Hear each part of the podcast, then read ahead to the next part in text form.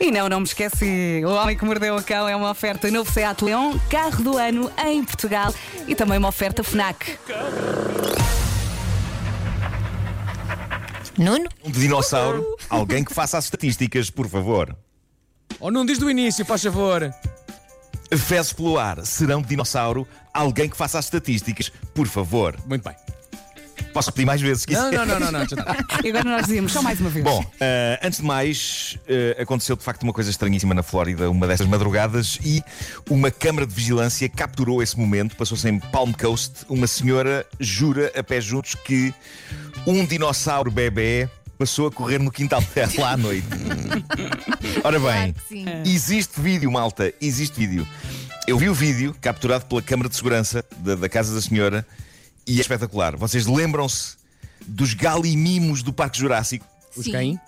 Aqueles muito rápidos, os galimimos. Sim. Aqueles que passam por eles a correr, Sim, os imensos. rápidos, sim. É um deles, é um deles. Aparentemente há um dinossauro à solta na Flórida e eu queria que vocês soubessem disto. É pá, não mim. pode. Não pode. Eh, e não por outra pessoa.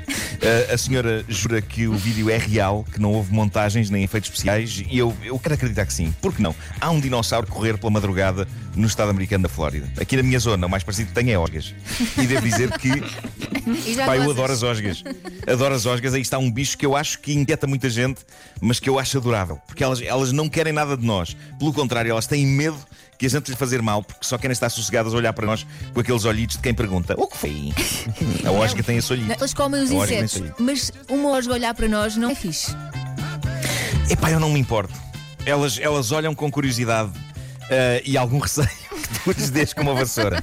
Ah, não, não, não tenho problemas em, em, em, em que uma osga olhe para mim. Nunca pensei dizer estas na rádio. Mas, Mas soa bem, enfim. bem. Bom, daqui a pouco eu vou pôr o vídeo do dinossauro no meu Instagram para que quero possam ver. ver, e, e dizer o que acham. Ah, Deve ser um é cão mascarado. Olha que não, Ou então aquilo não é um outro cão. animal, não sei. Mas é giro, o vídeo está muito giro. Põe, põe. Bom, ah, malta, em algumas zonas do globo já se anda a desconfinar eh, forte há dias.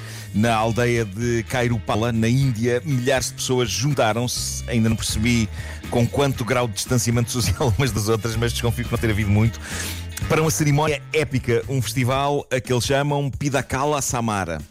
E eu sei que agora estou a soar a um documentário do National Geographic, mas eu não quero saber. Eu acho que faz bem aos nossos ouvintes abrir os horizontes, conhecer as tradições de outras culturas. Este festival baseia-se numa história da mitologia local sobre um duelo entre dois deuses. Um duelo que no, no seu centro tem um casamento, e, e esse duelo acabaria então por ser resolvido pelos anciãos da vila de uma maneira muito peculiar. Aparentemente, para apaziguar os deuses lá em cima, os, os anciãos cá em baixo levaram a cabo uma guerra em que as armas eram nada mais menos do que pedaços de fezes bovinas. Ok? Ah. E reza a lenda que depois deste duelo de estrume, o ano seguinte foi próspero, pacífico e com saúde para toda a gente, para as Gra- pessoas de Cairupala, Graças às fezes. graças às é fezes. Então o que Ah, acontece? pronto, vamos. Todos os anos, todos os anos, os habitantes deste sítio dividem-se em várias equipas, baseadas nas castas e nas, nas linhagens religiosas, e uma vez definidas essas equipas, eles recriam o combate original, atirando uns aos outros com fulgor consistentes nacos de estrume. E depois disso, depois disso, que aparentemente parece que é muito divertido, as pessoas adoram, embora eu preferisse fazer esta coisa para aí com neve, eu prefiro com neve. Sim. Mas então juntam-se todos numa cerimónia que celebra o casamento que teria dado origem à guerra original, que é o do senhor Virabada Swami com a noiva Kalika Devi. E este acaba por ser o casamento mais casual de sempre, porque não só não é preciso a pessoa ir bem vestida, como pode, deve ir mal vestida e a cheirar mal.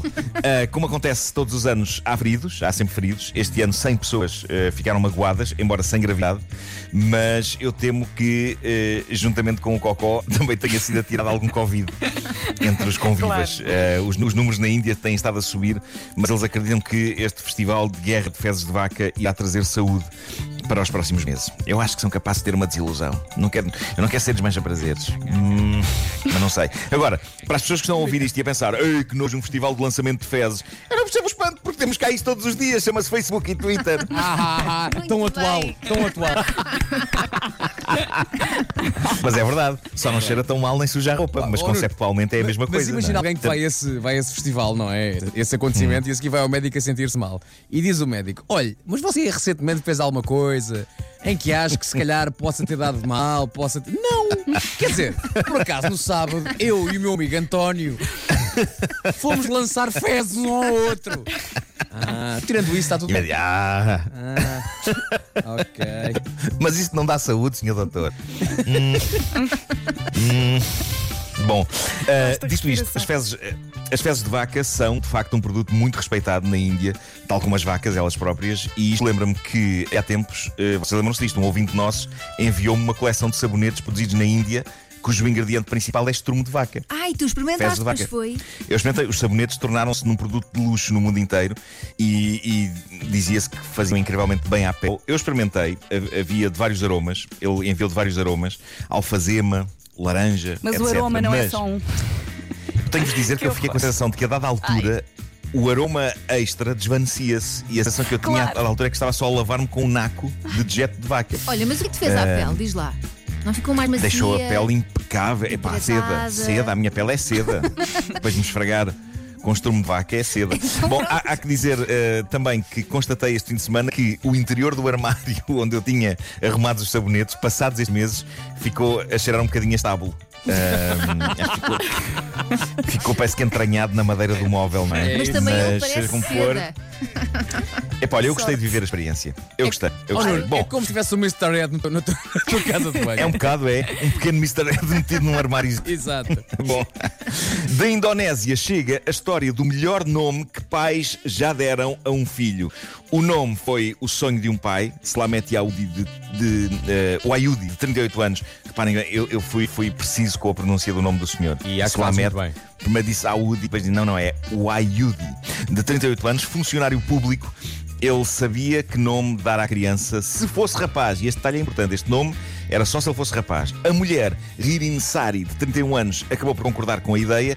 E foi assim que, quando perceberam que o bebê era de facto um rapaz e mal ele nasceu, o que aconteceu há uns dias, eles oficializaram a decisão de lhe dar o nome que estava pensado. Havia algumas dúvidas sobre se o registro civil local os deixaria batizar a criança com aquele nome, mas a coisa correu bem, ninguém levantou problemas e os felizes pais puderam dar ao bebê o nome desejado. E é assim que, nesta edição do Homem que Mordeu o Cão, eu dou as boas-vindas ao mundo, Ai, ai. ao pequeno e adorável Departamento Informático de Comunicação Estatística.